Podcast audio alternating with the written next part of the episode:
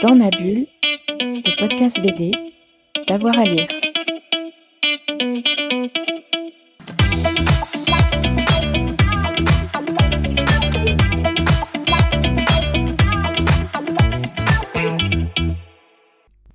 Bonjour à tous et à toutes, bienvenue dans cette nouvelle émission de Dans ma bulle, votre podcast 100% BD avec avoir à lire. Aujourd'hui on a une nouvelle émission, une nouvelle interview à vous euh, proposer avec euh, deux autrices, Léa Jarine et Amandine Berthollet.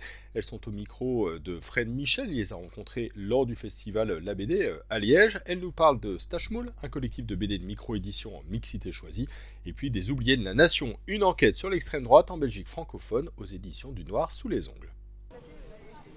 Bonjour Léa Jarin. Bonjour. Bonjour Amandine Berthollet. Salut. On est toujours depuis le festival La BD à, Liège et là on va parler de deux choses qui sont sorties assez récemment. On va parler du fanzine Stashmoul et aussi de la bande dessinée Les Oubliés de la Nation. Alors qu'est-ce que c'est Stashmoul alors Stashmoul, c'est un collectif en mixité choisie, c'est-à-dire qu'on travaille euh, avec des personnes euh, assignées femmes à la naissance ou non binaires ou trans.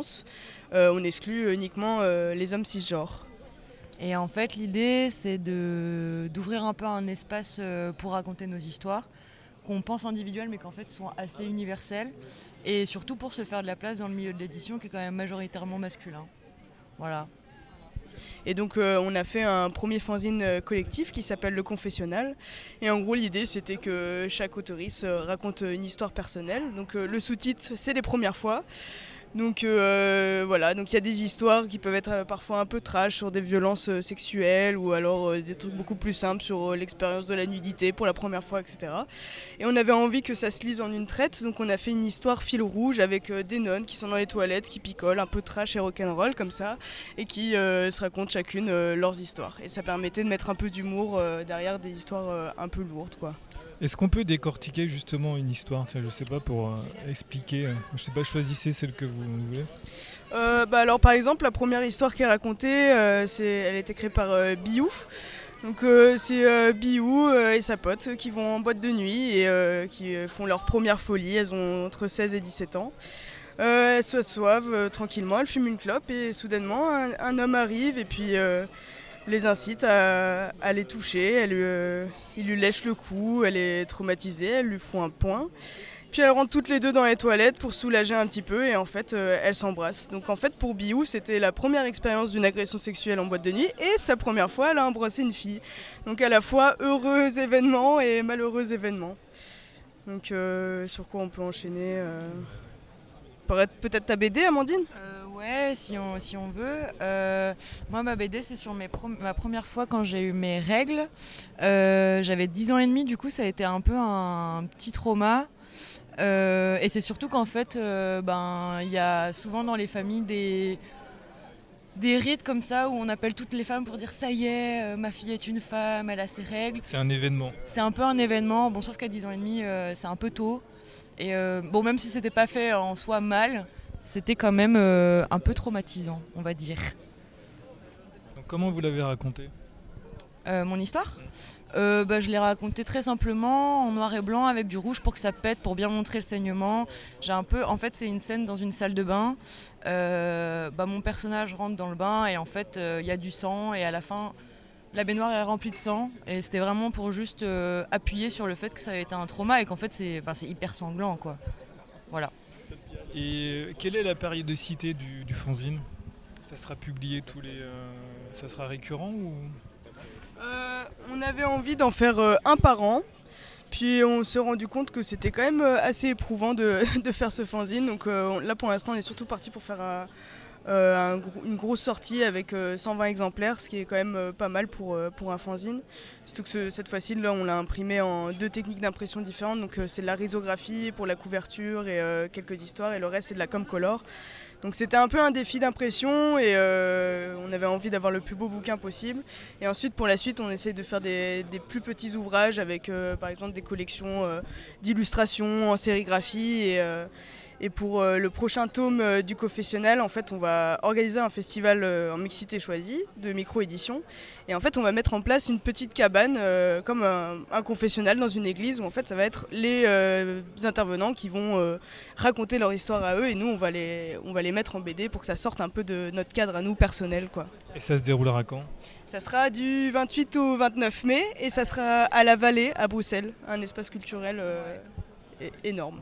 Ça va, être, euh, ça va être vraiment super chouette. On a quasiment une trentaine de collectifs qui viennent pour la micro-édition. On a des ateliers de réparation de vélos et de patins à roulettes. euh, on a des DJ. Euh, non, en vrai, ça va être super chouette. Et bon, on est super excités. Et, euh, et oui, l'idée c'était aussi de, de réunir un peu tous les secteurs euh, féministes euh, qu'on aurait pu croiser dans d'autres événements euh, à Bruxelles, donc euh, autant du tatouage euh, que de la musique et euh, que de la micro-édition. Quoi. Toute la culture. Ouais, enfin, dans notre Ouais. échelle, quoi, mais oui, ce qu'on pouvait. quoi. Et euh, donc, quand il est sorti quand c'est- cet exemplaire, ce numéro? Euh, il est sorti en novembre, voilà. Et vous avez eu des retours déjà? Euh, oui, il, marche extrêmement bien. On est d'ailleurs euh, un peu victime de notre succès. Donc on a prévu 120 exemplaires et là on essaie de les économiser pour pouvoir le faire tourner le plus possible en festival. Euh, et on refuse des commandes maintenant parce que je pense que l'intérêt aussi de ce fanzine, c'est vu qu'il a une portée un peu politique, il, sort un peu du lot par rapport à, à d'autres collectifs qui pourraient faire plus des travaux plus graphiques. Et donc euh, ouais, il marche extrêmement bien. Et en fait, on tourne beaucoup aussi dans des festivals, euh, par exemple des queer market ou euh, des festivals féministes. Et en fait, c'est complètement notre public. Donc Est-ce que vous marche. avez de retours de femmes qui vous disent Ah merci, c'est super ce que vous avez fait Et ça les- justement, ça les aide à se libérer, à parler de tout ça? Oui, complètement. Bah, par exemple, il y a une histoire qui a été écrite par Nerina Denet. Euh, et qui en fait euh, est une histoire de la première fois où elle s'est faite euh, violer par son, son compagnon. Et, euh, et oui, c'est une histoire qui a eu une grande résonance parce qu'il y a eu plusieurs personnes qui sont reconnues là-dedans sur les violences conjugales, etc. Et, euh, et oui, on sent que ça a fait du bien, quoi. On va passer à une toute autre violence. Hein on va passer à l'extrême droite. Yes. Euh, vous avez publié donc dans, Du Noir sous les ongles, dans la maison d'édition Du Noir sous les ongles, Les oubliés de la nation. Donc vous évoquez euh, l'extrême droite en Belgique, En Belgique francophone. ouais. Belgique francophone. Alors, expli- expliquez-nous un petit peu. Alors, euh, donc c'est une enquête euh, qu'on a menée avec euh, Lorraine Ami et Jean-Baptiste Gèze, et du coup moi, Léa Jarin. Et euh, en fait, de base, ça venait d'un exercice de cours euh, où en fait euh, Saint-Luc, notre école, s'est alliée à l'ULB, la partie journalisme. Et donc on devait faire un sujet sur l'ident- l'identité belge. Et nous, on se disait que bah, le meilleur moyen de savoir ce que c'était l'identité belge, c'est de voir des identitaires.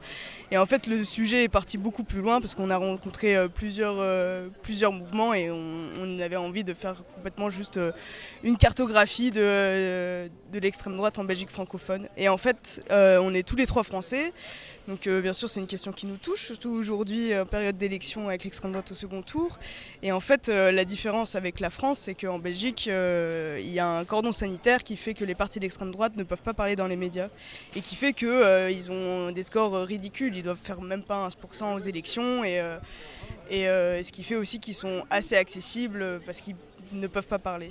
Et, euh, du coup, nous, on trouvait ça intéressant de un peu déconstruire leurs propos et un peu rire de de, de ce qu'ils font et du fait qu'ils sont minuscules et que ce soit juste euh, des personnes dans un bar avec un ego euh, immense quoi. Ce qui au final euh, est assez proche même des partis d'extrême droite qu'on a même Ouais, les plus ouais, traditionnel. Et euh, comment c'est donc c'est une vraie enquête ou comment vous avez réussi à percer dans ce milieu qui est quand même assez fermé Alors euh, au début c'était assez compliqué, on avait peur euh, qu'ils n'aiment pas les journalistes et c'est le cas. peur des représailles Oui, c'est ça, oui. euh, on se disait, oh mon Dieu, on va voir des gens violents, comment on va faire ça? Du coup, en fait, on a commencé à donc, appeler Nation, c'est le premier parti d'extrême droite en Wallonie, en leur disant, on est intéressé par votre mouvement, on aimerait vous rencontrer, mais sans en dire plus. Et en fait, ils ont pensé qu'on voulait se rallier à leur, à leur mouvement. Et euh, en plein milieu d'interview, on a un peu levé notre masque et dit, non, désolé, en fait, on est des journalistes et on, vient vous interviewer ce qu'ils ont évidemment mal pris. Et en fait, le jour où on a fait euh, cette interview, c'était avec un simple militant euh, de Nation. Et le patron de Nation, le dirigeant, était derrière dans le bar pour nous, observer et vérifier qu'on ne soit pas des antifas qui étaient là pour casser la figure à ce, pauvre jeune homme. Et en fait, après ça, on a essayé de trouver d'autres alternatives, de voir d'autres mouvements que Nation, parce que on était un peu en froid avec eux après cet événement, et on a réussi à avoir donc leurs dissidents donc c'était euh, peut-être un mois avant notre interview. Une partie de, Nation euh, a créé son propre mouvement, un peu à la Marine Le Pen, donc essayer de lisser complètement leurs propos, euh, montrer un parcours plus européen, plus pour la paix, etc., avec euh, une imagerie très très soft. Et eux étaient absolument ravis de nous rencontrer parce qu'ils étaient en train de lancer leur mouvement et c'était du pain béni. Et ça nous a permis ensuite pour nous, pour la suite, de rencontrer ce fameux patron de, Nation, car il avait du coup un droit de retour après notre interview avec ses dissidents.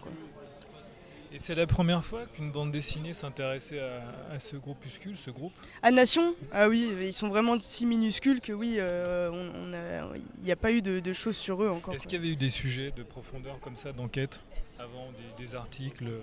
Sur Nation euh, Alors oui, il y a euh, un journaliste euh, qui, apparaît souvent dans la bande dessinée qui s'appelle Emmanuel Abramovitch, qui en fait est spécialisé là-dedans et, essaye de les suivre partout. Maintenant il a un peu plus de mal je crois parce qu'il commence à le connaître et à être un peu boycotté par ses milieux. Mais oui, il a un journal qui s'appelle Résistance et il décrit tous les mouvements d'extrême droite et surtout Nation.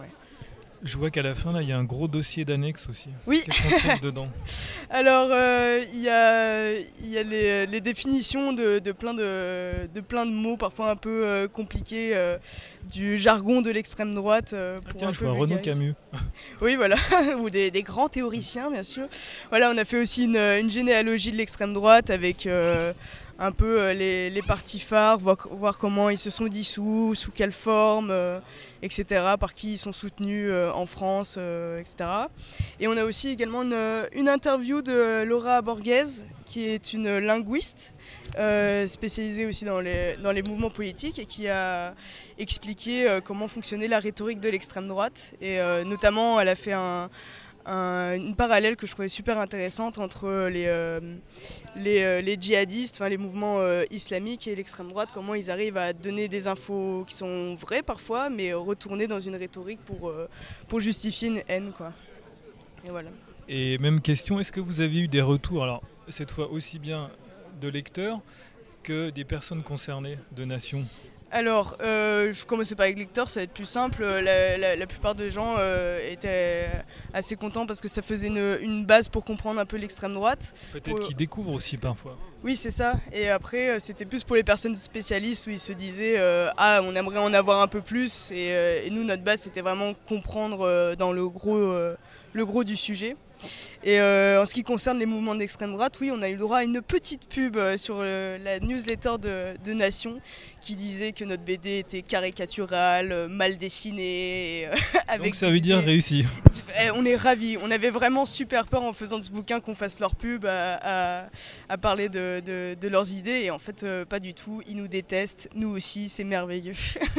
Bon, merci Amandine et Léa. On rappelle juste le nom de, vos productions. Donc, donc oui, collectif euh, Stachmoul et le Confessionnal. Voilà, et où est-ce qu'on peut les trouver, les acheter, les commander, se les procurer? Alors, euh, pour euh, Stachmoul, il faut nous contacter sur notre Instagram et nous suivre en stand en micro-édition. Et pour les oubliés de la Nation, il est dans plusieurs librairies, que ce soit à Bruxelles ou à Paris. voilà. Merci, à bientôt. Merci beaucoup. On ne saurait trop vous conseiller d'aller lire donc euh, tous les travaux de Léa Jarine et d'Amandine Berthelot. Dans ma bulle, c'est terminé pour euh, aujourd'hui, mais évidemment, n'hésitez pas à vous abonner, hein. vous aurez la petite notification à chaque nouvelle émission. Et puis, on a désormais plus d'une centaine d'émissions à vous faire réécouter de la BD toute la journée. C'est ce que vous propose le podcast Dans ma bulle. Dans ma bulle, le podcast BD, d'avoir à lire.